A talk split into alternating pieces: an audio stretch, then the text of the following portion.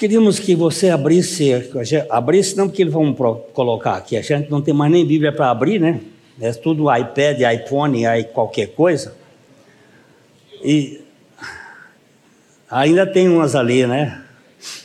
Umas relíquias. Hebreus capítulo 1, a partir do versículo 5. Hebreus 1, 5. Pois qual dos anjos disse jamais: Tu és meu filho, eu hoje te gerei. E outra vez, eu lhe serei por pai, e ele me será por filho. Nós vamos ler até o versículo 14, mas nós vamos ficar só no versículo 5 hoje. E novamente, ao introduzir o primogênito no mundo, ele diz: E todos os anjos de Deus o adorem. Ainda quanto aos anjos, diz: Aquele que a seus anjos faz ventos e aos seus ministros labaredas, labareda de fogo, mas acerca do filho, ele diz: O teu trono, ó Deus, é para todo sempre. E cetro de equidade é o cetro do seu reino. Amaste a justiça e odiaste a iniquidade. Por isso, Deus, o teu Deus, te ungiu com óleo de alegria, como a nenhum dos seus companheiros. Ainda, no princípio, Senhor, lançaste os fundamentos da terra, e os céus são obra das tuas mãos. Eles perecerão, tu, porém, permaneces Sim, todos eles envelhecerão com qual veste, também qual manto os enrolarás, e como veste serão igualmente mudados. Tu, porém, és o mesmo, e os teus anos jamais terão fim. Ora, a qual dos anjos jamais disse: Assenta-te à minha direita, até que eu ponha os teus inimigos por estrado dos seus pés? Não são todos eles espíritos ministradores enviados para serviço a favor do, dos que hão de herdar a salvação? Nosso Pai,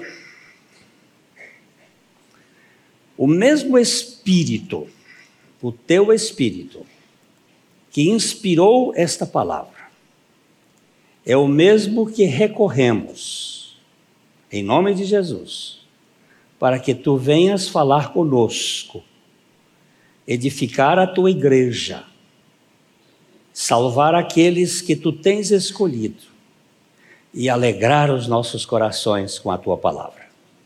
É isso que nós te pedimos, em nome de Jesus. Amém. Ele está acima dos anjos.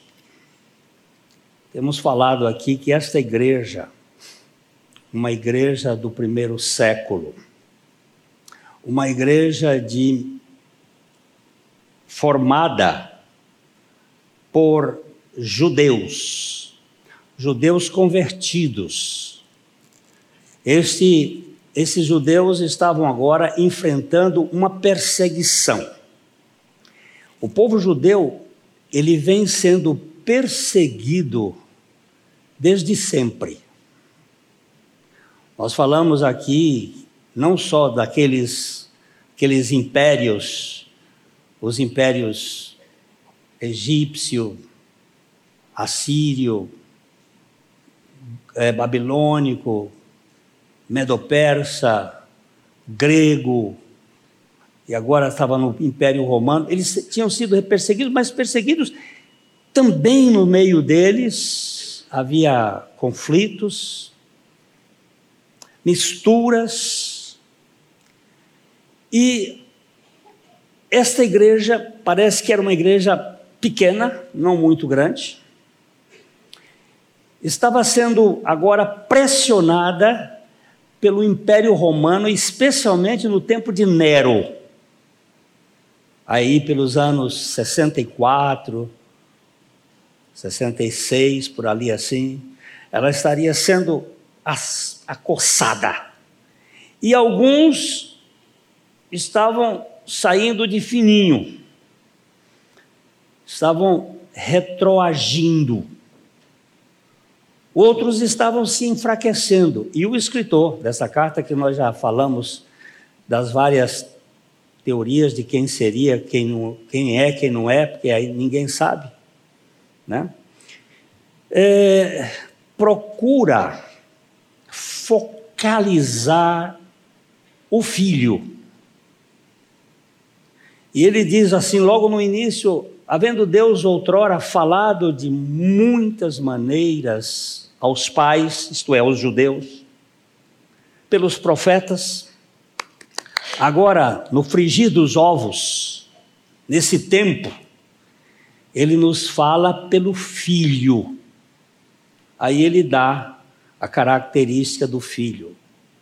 E ele é o criador, é o herdeiro de todas as coisas e que depois de ter é, consumado a sua obra e feito o perdão dos pecados, ele assentou-se à direita da majestade nas alturas. E domingo passado nós olhamos um pouco o fato de que ele foi declarado maior do que os anjos. Porque na cultura hebraica os anjos eram top. Nós vimos que desde o jardim do Éden até o final Malaquias e também na igreja, na cultura hebraica, os anjos estão sempre muito presentes e são realmente especiais. Eles são é, no plano de outra dimensão porque nós estamos na terceira dimensão e nós não sabemos quantas dimensões temos, se quatro, cinco, seis, mas para cima, aquilo que o olho não vê, né?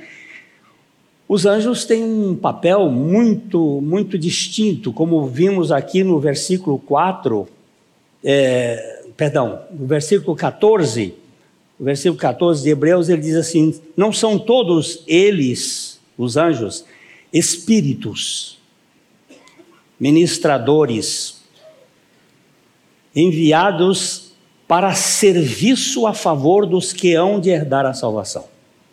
Então, estes anjos, eles, como eu disse, aqui dentro dessa sala hoje, está cheio de anjo. Tanto os anjos de Deus, como os anjos caídos, e a gente não percebe porque é invisível. Quando houve aí essa pandemia, você via como dizia, ó, oh, lave as mãos, lave bem, porque esse, esse vírus é muito contagioso. Mas a gente olha para a mão, a mão está lavada e, e, parece que. Mas é, o negócio é muito. Ele é invisível. Vírus é um negócio que não é nem nem vivo o bicho é, mas o troço é terrível. E aquilo que a gente não vê parece que não existe. E os anjos não, não fazem parte da nossa cultura, do nosso conhecimento. Mas é, eles são muito presentes.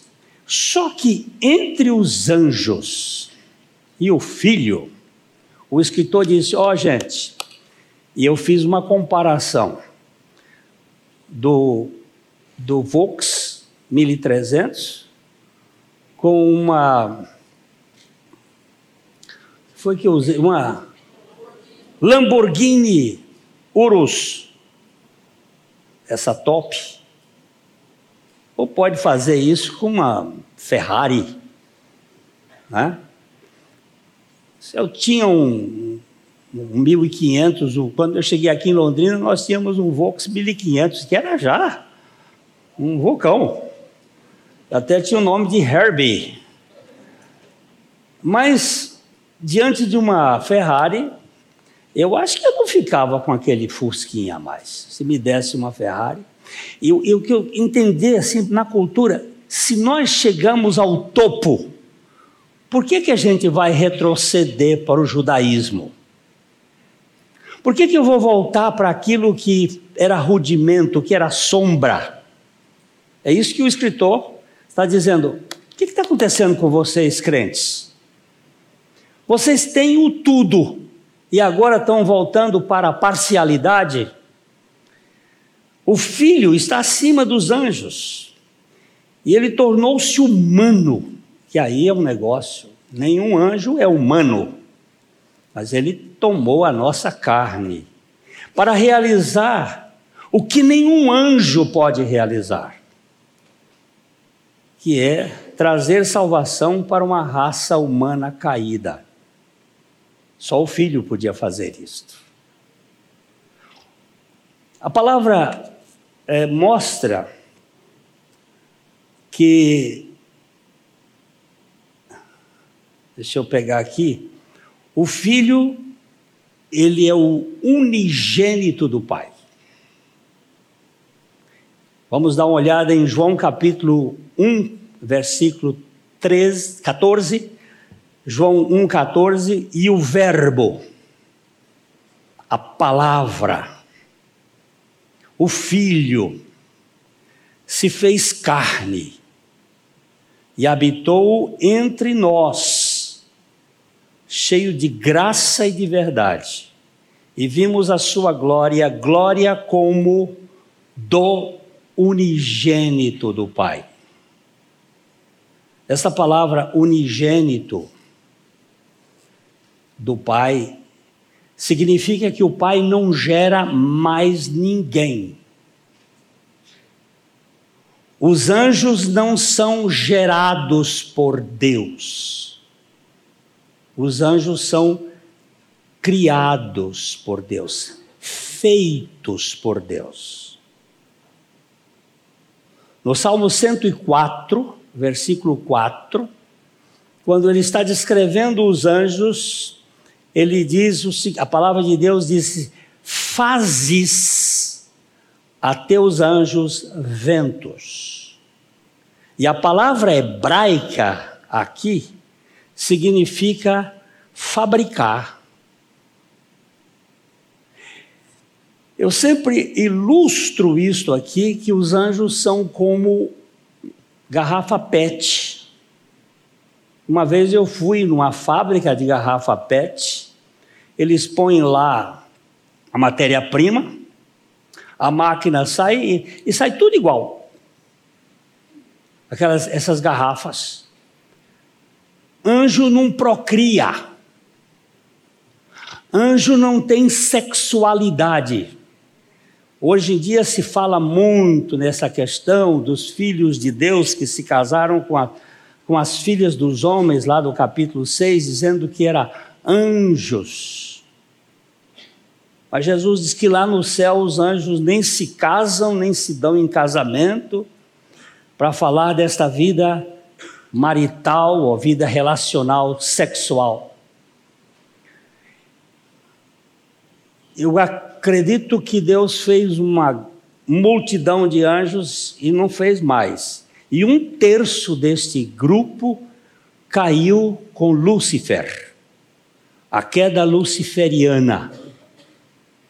Então nós temos aí um terço de anjos que pertence ao, ao mundo das trevas. Agora, Jesus Cristo é o unigênito do Pai. Ele é o único gerado, porque Deus amou o mundo de tal maneira que deu o seu Filho unigênito, para que todo aquele que nele crê não pereça, mas tenha vida eterna. Jesus Cristo é o único, ele é o gênito, único gerado do Pai. E você? Você foi regenerado? Fui, mas não pelo Pai, mas pelo Espírito Santo por meio de Jesus. O Pai só gerou o Filho. E nós hoje vamos ver que é no Filho que a igreja surge, que o povo de Deus aparece, é no Filho. Ele é aquele que produz vida espiritual no povo de Deus, na casa de Deus. Jesus, o Cristo também é o primogênito da criação. Em Colossenses capítulo 1, versículo 15 e 16. Colossenses 1, 15 e 16. Este, quem é este aqui? Tem que vir para trás para a gente saber quem é esse. Este aqui é Jesus. Este é a imagem do Deus invisível. É a realidade física é a concretização do Deus invisível. É o primogênito de toda a criação.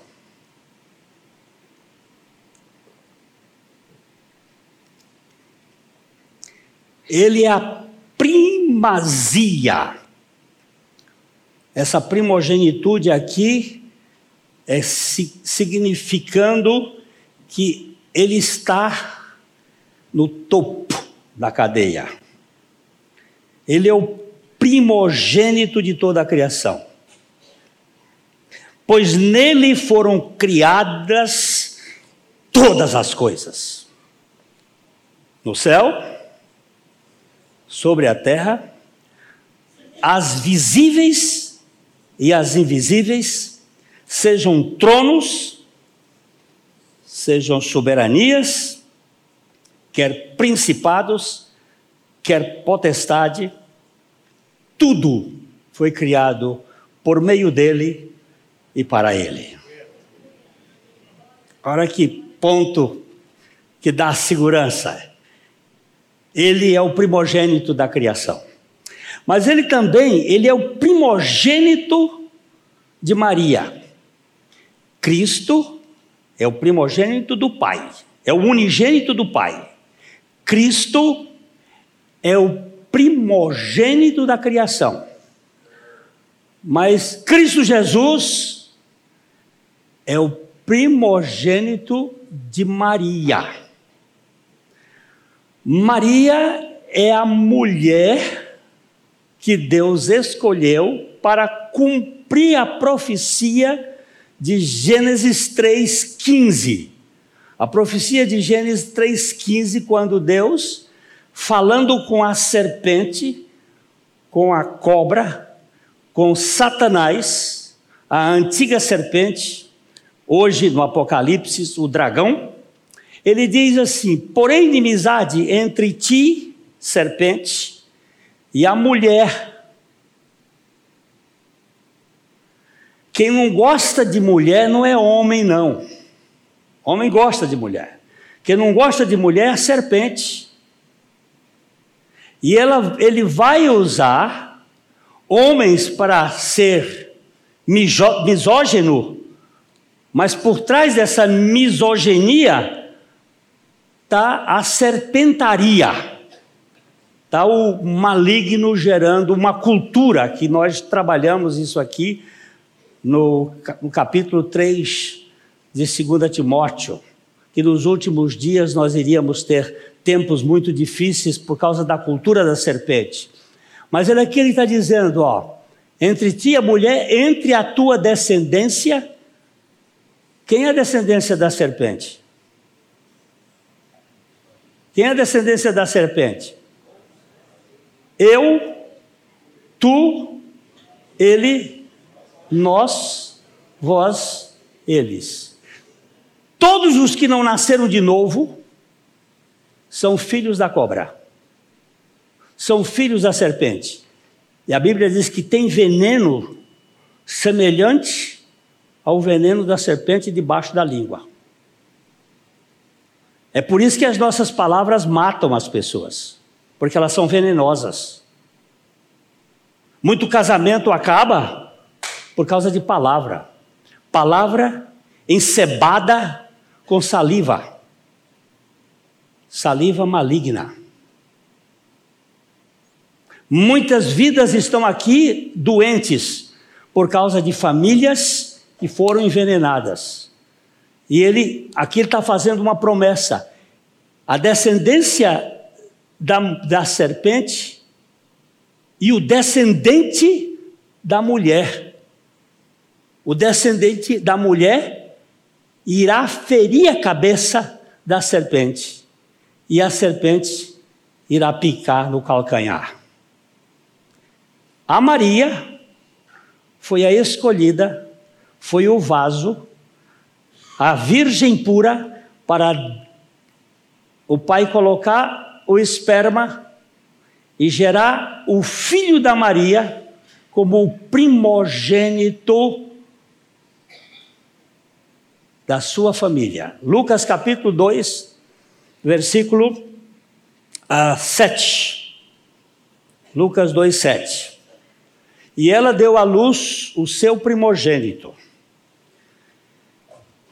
Enfaixou-o e deitou numa manjedoura, porque não havia lugar para ela, eles na hospedaria.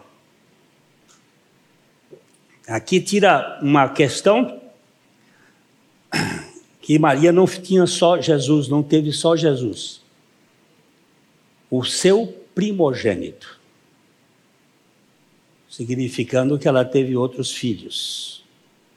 Ela foi virgem até conceber e parir o Deus que se encarnou, Cristo Jesus. Agora, no capítulo de Colossenses 1, 18 e 20, nós temos Jesus Cristo. Você vê que eu falei Cristo, unigênito do Pai, Cristo, o primogênito de toda a criação, Cristo Jesus, o primogênito de Maria, e agora nós temos Jesus Cristo, o primogênito dentre os mortos. Olha só, ele é o cabeça do corpo da igreja. Ele é o princípio, primogênito dentre os mortos, para em todas as coisas ter a primazia. E que, havendo feito a paz pelo sangue da sua cruz, por meio dele reconciliasse consigo mesmo todas as coisas, quer no, sobre a terra, quer nos céus. Então, o unigênito do Pai é primogênito da criação, é primogênito da família de Maria e é o primogênito dentre os mortos.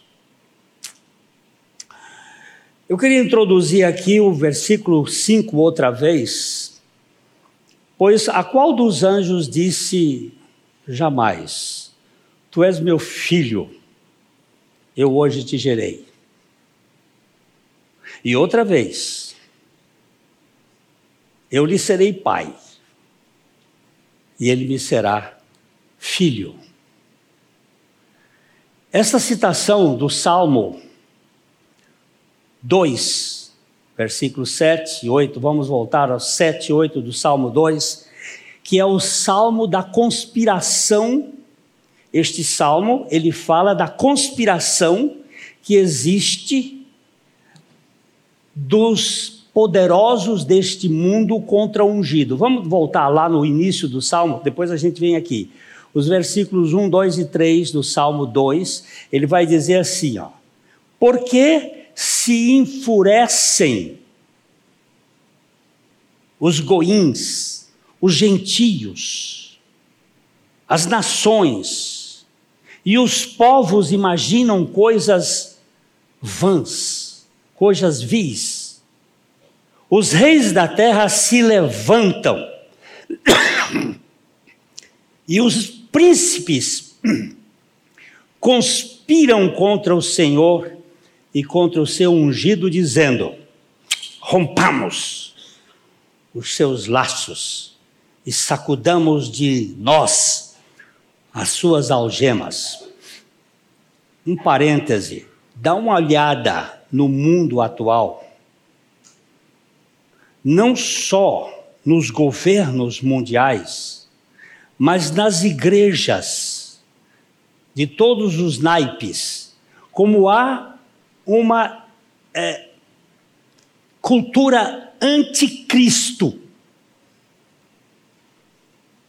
Cristo está sendo esvaziado. Ele está sendo esquecido. E está havendo assim uma, uma guerra contra todos os princípios cristãos de família,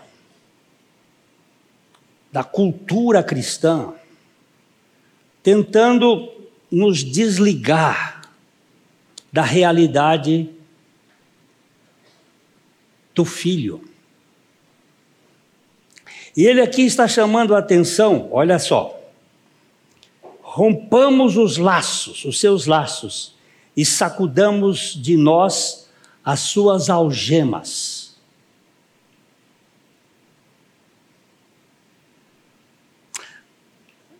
É, Oséias capítulo 11, acho que é verso 3 ou 4, por favor.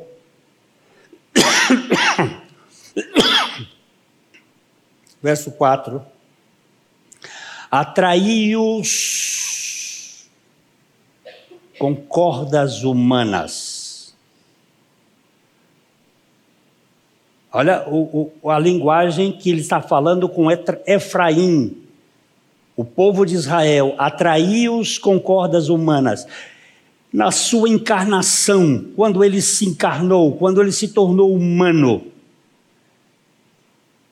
com laços de amor. Quais são os laços que querem tirar das pessoas? Quais são as algemas que querem tirar das pessoas?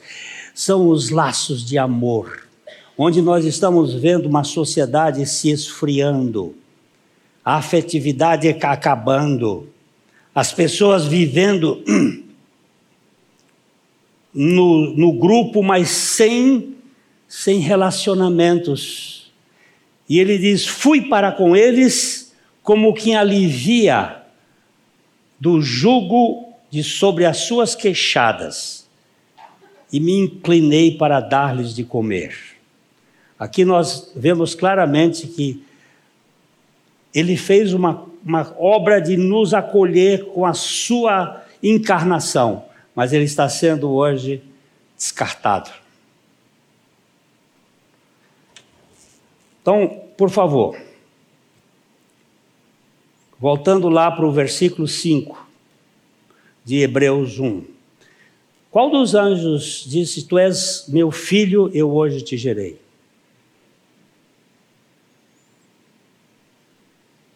Atos capítulo 13, versículo 44. 13, 44, não é? 34, será? É.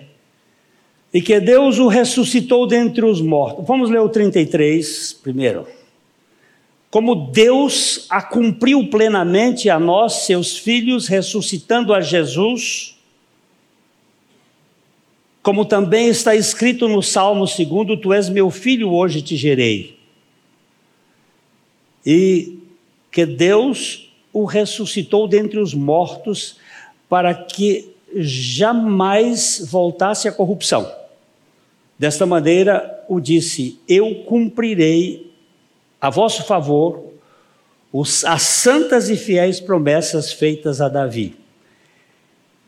Lá no Salmo 2, que nós estávamos olhando, os versículos 6, 7 e 8, ele está dizendo isto: Tu és meu filho, e eu creio que esta, ele está se referindo a essa geração, a geração da morte, quando ele se tornou o primogênito dentre os mortos, que o processo salvífico de Deus implica na morte, porque o salário do pecado é a morte.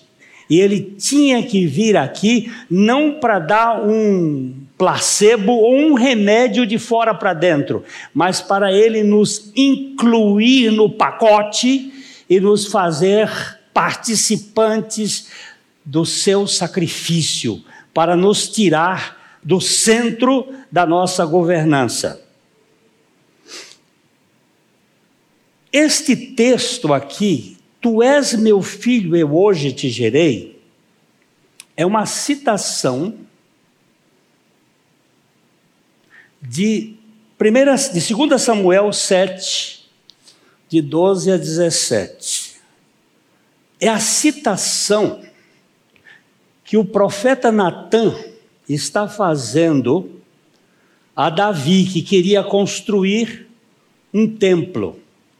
Mas a mão de Davi, as mãos de Davi, estavam sujas de sangue. Davi foi um rei que lutou muito, guerreou muito, e ele foi impedido de construir o templo. Mas tem uma coisinha aqui no texto que nós vamos observar. Quando teus dias se cumprirem, e seu profeta Natan falando para Davi, e descansares com os teus pais, então farei levantar depois de ti o teu descendente. Ele não disse um teu descendente, mas o teu descendente. Nós temos que procurar saber quem é o descendente de Davi, que a Bíblia vai se mostrar lá na frente.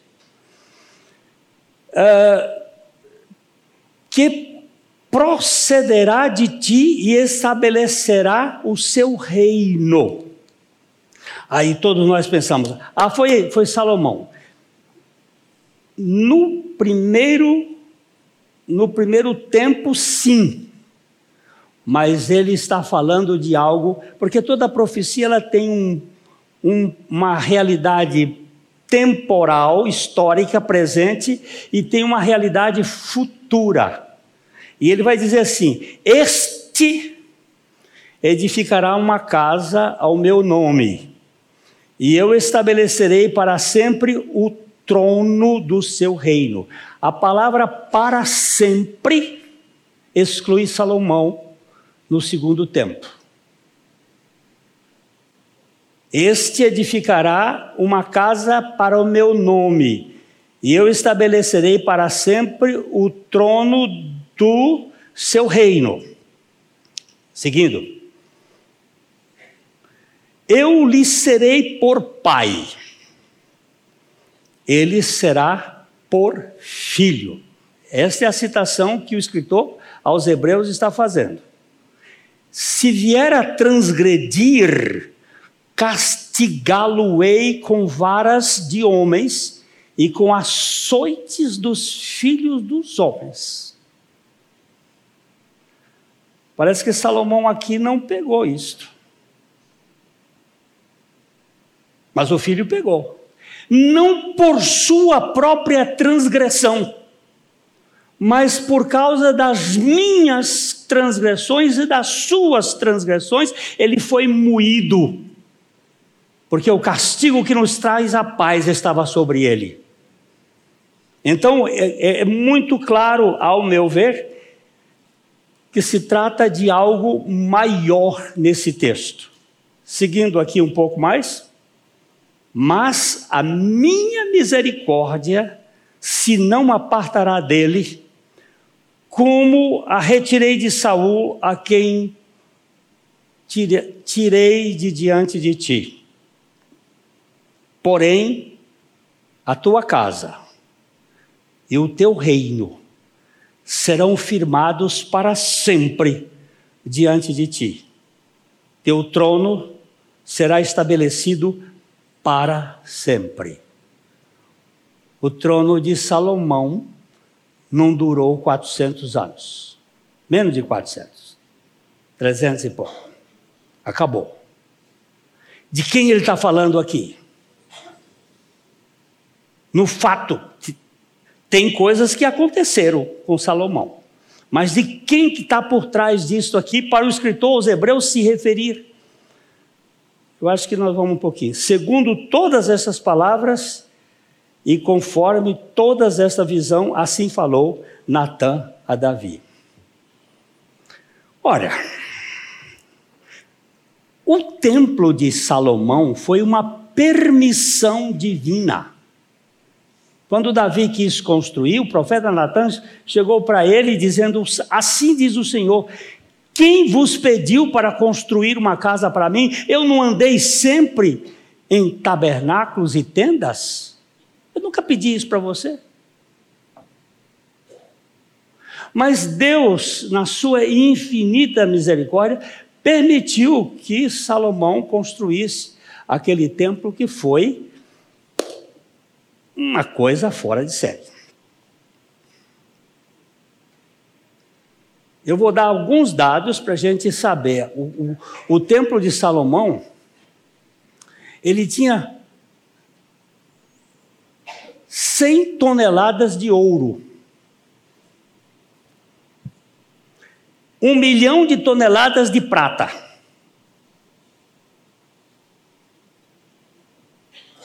E cobre não puderam medir, pesar.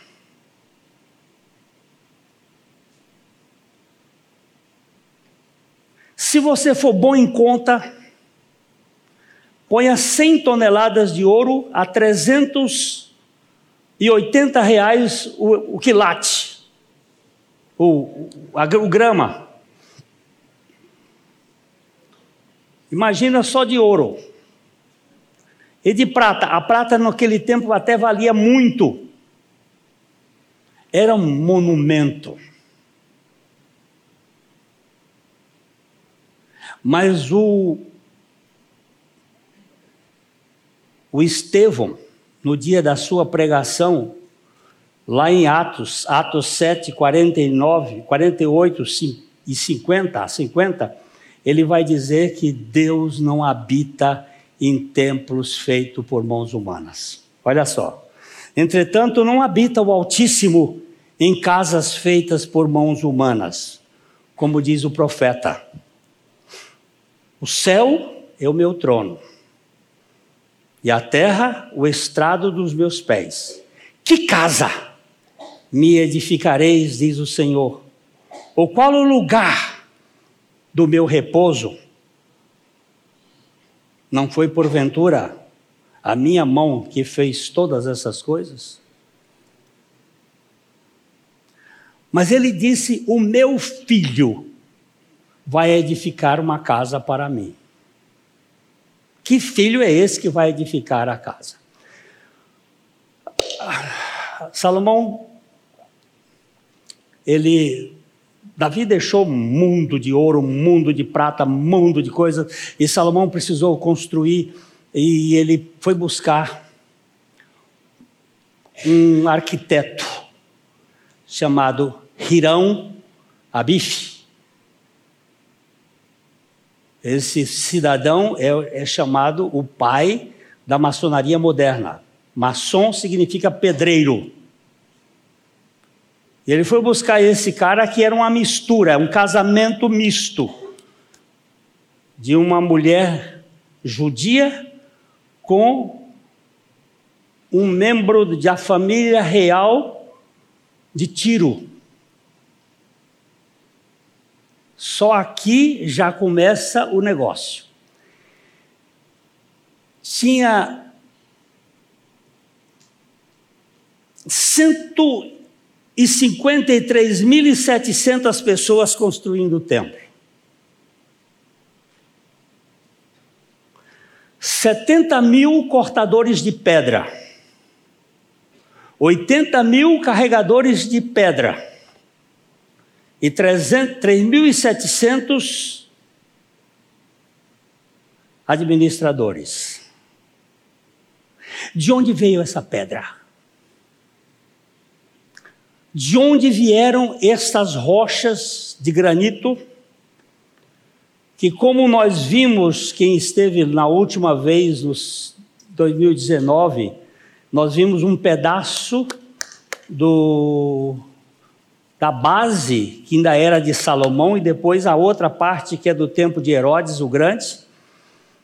Pedras que pesavam, as menores, pesavam três e meia toneladas.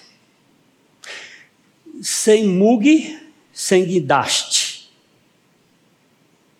De onde vieram estas pedras? Qual era a montanha onde eles tiraram essas pedras? Do mesmo monte, o Monte Moriá. Eles retiraram as pedras para construir a, o templo majestoso de Salomão. É, vamos dar uma olhadinha aqui é, 1 Reis, capítulo 6, versículo 7, só para a gente fazer a contextualização, eu tenho que ser rápido, viu, gente? É, Edificava-se a casa com pedras já preparadas nas pederneiras, de maneira que nem martelo, nem machado, nem instrumento algum de ferro se ouvia na casa, quando a edificavam. Esses homens cortaram essas pedras lá, os outros trouxeram.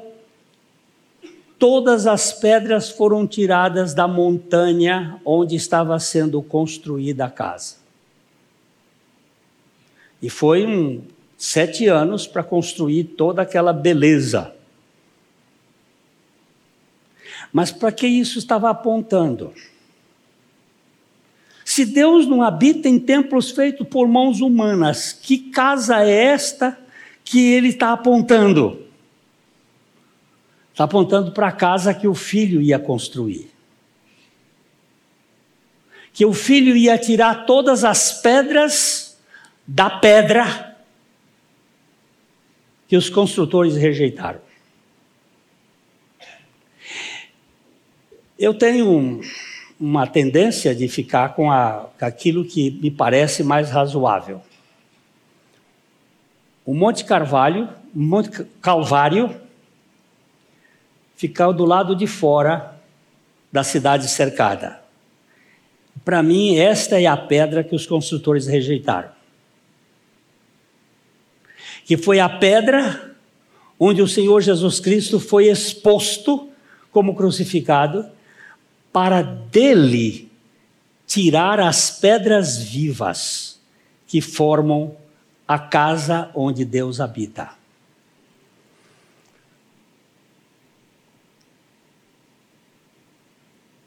Segundo, 1 Pedro capítulo 2, versos de 4 a 10. Vamos agora, vamos chegar ao fim disso aqui, porque a gente falou demais.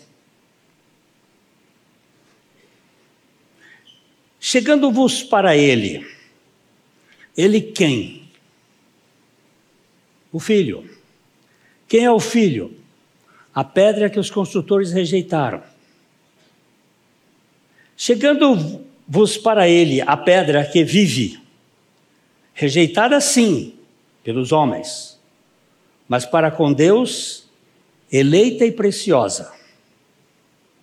Também vós mesmos, como pedras vivas, sois edificados, casa espiritual, para ser de sacerdócio santo, a fim de oferecer de sacrifícios espirituais agradáveis a Deus por intermédio de Jesus Cristo, o primogênito dentre os mortos. Quando Cristo Jesus foi crucificado, ele nos atraiu a si e quando ele morreu, ele nos fez morrer com ele. E quando ele ressuscitou, Jesus Cristo ressuscitou, nós ressuscitamos com ele como pedras vivas. Diferentemente de Salomão, que teve que contratar uma turma toda, nenhum construtor do templo de Salomão era judeu. Todos eram escravos estrangeiros. Mas o construtor da casa de Deus é o filho. E para construir a casa de Deus, ele precisava tirar a pedra da pedra. A pedra preciosa que é ele. E ele tem que nos tirar dele. E para nos tirar dele, ele teve que nos incluir nele, para que nós, incluídos nele, o fizéssemos, o fizéssemos participantes do nosso pecado e morresse por causa do nosso pecado, já que o salário do pecado é a morte, e ele morreu englobando o seu e o meu pecado, para que na ressurreição ele nos desse a vida espiritual, a vida de pedra viva. Homens regenerados, não homens comprometidos com sistemas religiosos, mas homens que trazem o perfume de Cristo, que trazem a vida de Cristo. E ele diz aqui, ó, também vós mesmos, como pedras vivas, pedras que vivem, sois edificados casa espiritual. Primeiro, para ser de sacerdócio santo, a fim de oferecer de sacrifícios espirituais agradáveis a Deus por intermédio de Jesus Cristo. Eu vou andar um pouquinho mais hoje, pode me permitem? Porque meu tempo já acabou aqui, mas eu. Só para dizer o seguinte. Hoje o pastor Eric falou um pouco aqui sobre o, o culto moderno, sobre essa questão que hoje nós estamos vivendo muito na, no tempo das, dos entretenimentos, dessa coisa que as pessoas ficam nesse culto da alma, dos sentimentos.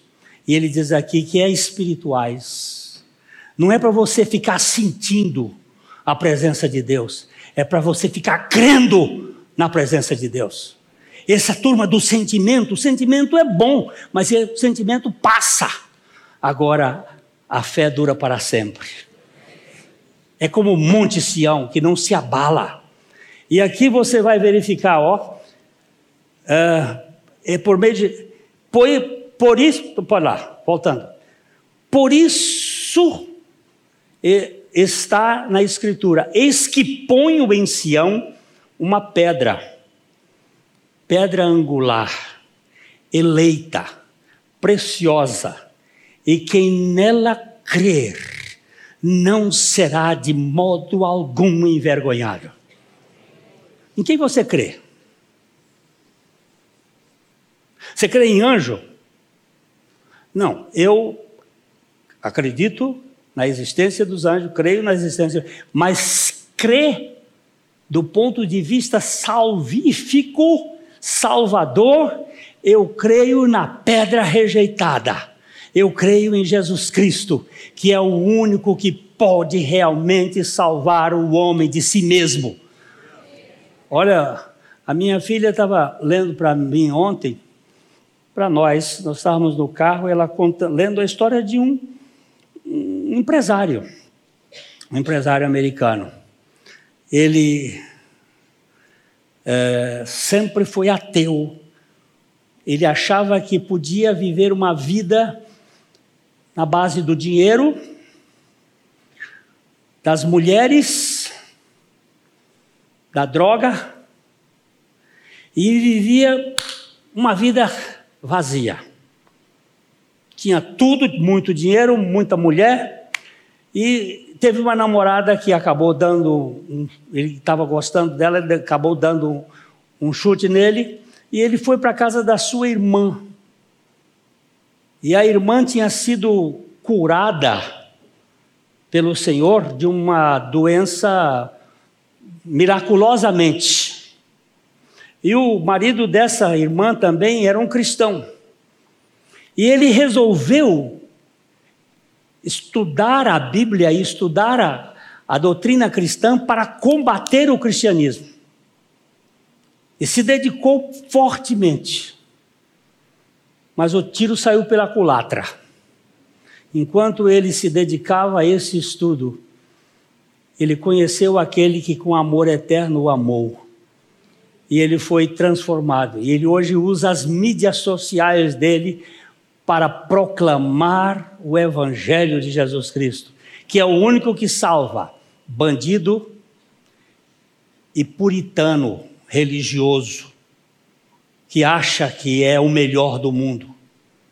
Esse é mais difícil de ser salvo do que o irmão, o pródigo, o safado, o mulherengo. Porque esse se reconhece pecador, mas o irmão mais velho é um ensoberbado. Eu sempre trabalhei para ti, tu nunca me deste um cabrito para eu celebrar com os meus amigos.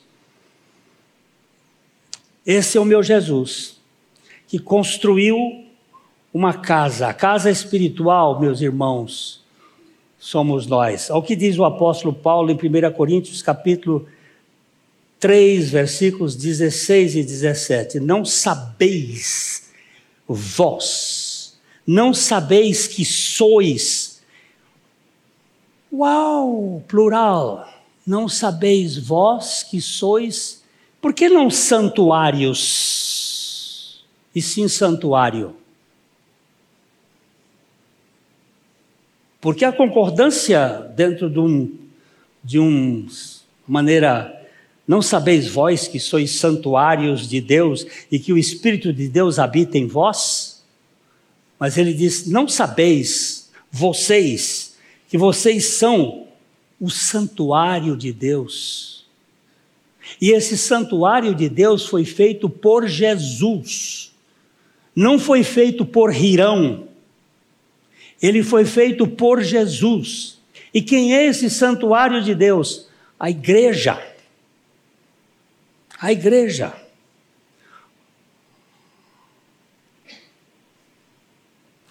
Senhor Jesus disse para Pedro, lá naquele momento final do seu ministério, ele disse: O que, que as pessoas estão pensando a, a meu respeito? Ah, uns dizem que o Senhor é Elias, Outros dizem que o Senhor é Jeremias.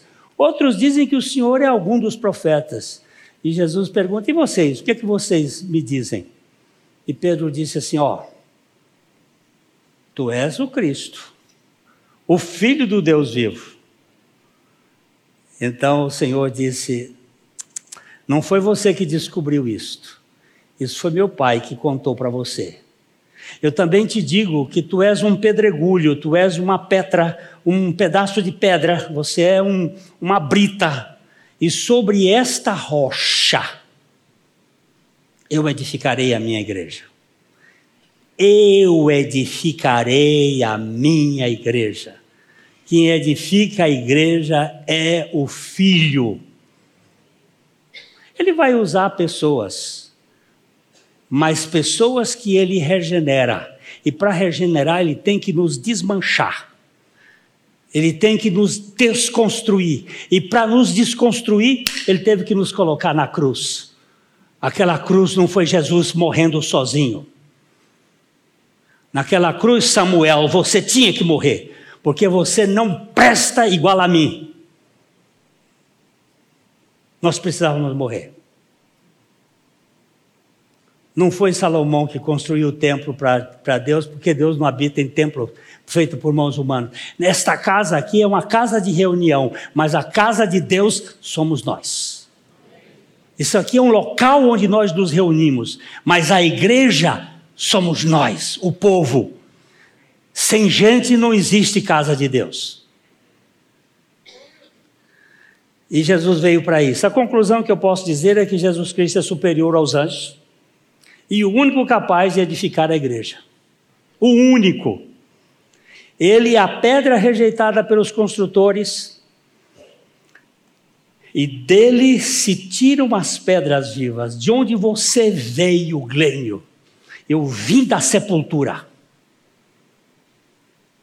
Eu fui posto na cruz e depois eu fui tirado da sepultura com Jesus. Dorival Zemuner traduziu um livro que a minha esposa está fazendo uma correção, vendo aquelas questões de português. Se chama, na verdade, no inglês é a nossa união com Cristo. Foi traduzido como a nossa identidade, a nossa identificação com Cristo. Mas até vou sugerir, Doutor, de a nossa união com Cristo. Esse livrinho vai ser uma benção do David Quickendall. Pensa num livro, a minha mulher tá, ela tá tendo eflúvios espirituais, fazendo lá o trabalho, ela diz assim, chega a dizer assim, bem, olha aqui que coisa maravilhosa, porque ele é muito assertivo. Ele, ele diz a seguinte, ó, nós morremos, fomos sepultados e ressuscitamos com Cristo. Isso ele repete no livro N vezes. Não só morte e ressurreição, mas sepultamento. Porque o sepultamento de três dias significava que o cara morreu mesmo. Não foi catalepsia, foi morte. Você veio de onde? De onde é o seu berço? Qual é o seu berço, criatura? O, o túmulo de Cristo é o berço da igreja. É de lá que eu vim. Eu saí do jardim com meu pai Adão. Saí com uma natureza perversa. Mas o filho me amou. E ele veio tirar a igreja. Nós vamos trabalhar isso lá mais para frente, no capítulo 3. Como é que ele fez isso com a igreja? 3 de Hebreus. Para que nós não vivêssemos essa coisa superficial. Tem muita gente que está na igreja, mas não é igreja. Ele faz parte da membresia, mas ele não é membro do corpo de Cristo. Porque ele nunca experimentou, de fato, a sua morte e ressurreição com Cristo. Agora, se você ficar chateado com isto, é sinal evidente de que você não é mesmo. Então não precisa nem discutir, Valsoto. Você é apenas um religioso. E é por isso que eu disse no início, quando o, me falaram assim, JC morreu. A primeira palavra foi minha, foi misericórdia. A segunda foi glória ao teu nome, Senhor. Você está preparado?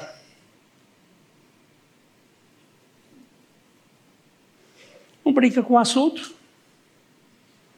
Mas o Senhor Jesus veio para isto. Você crê que você morreu e ressuscitou juntamente com Cristo? Não é. Nós vamos verificar depois que ele, ele é o sumo sacerdote da nossa confissão. Ele não é sumo sacerdote de um sacrifício que eu vou levar porque ele é o único sacrifício, mas ele é o sumo sacerdote da nossa confissão, não da nossa declaração. A declaração é quando eu faço e eu tenho que sustentar. A confissão é o que Deus diz e eu creio. A diferença é coisa de advogado, é na filigrana. Mas tem muita gente que declara mas está carregando o corpo levantado pelo fundilho das calças. Está tentando subir. Agora, quando você tem fé, você segura aqui na palavra. E eu, recebi do Alexandre, filho do pastor Paulo Bornelli, meu amigo, o testemunho do dia 28 de, de fevereiro deste ano.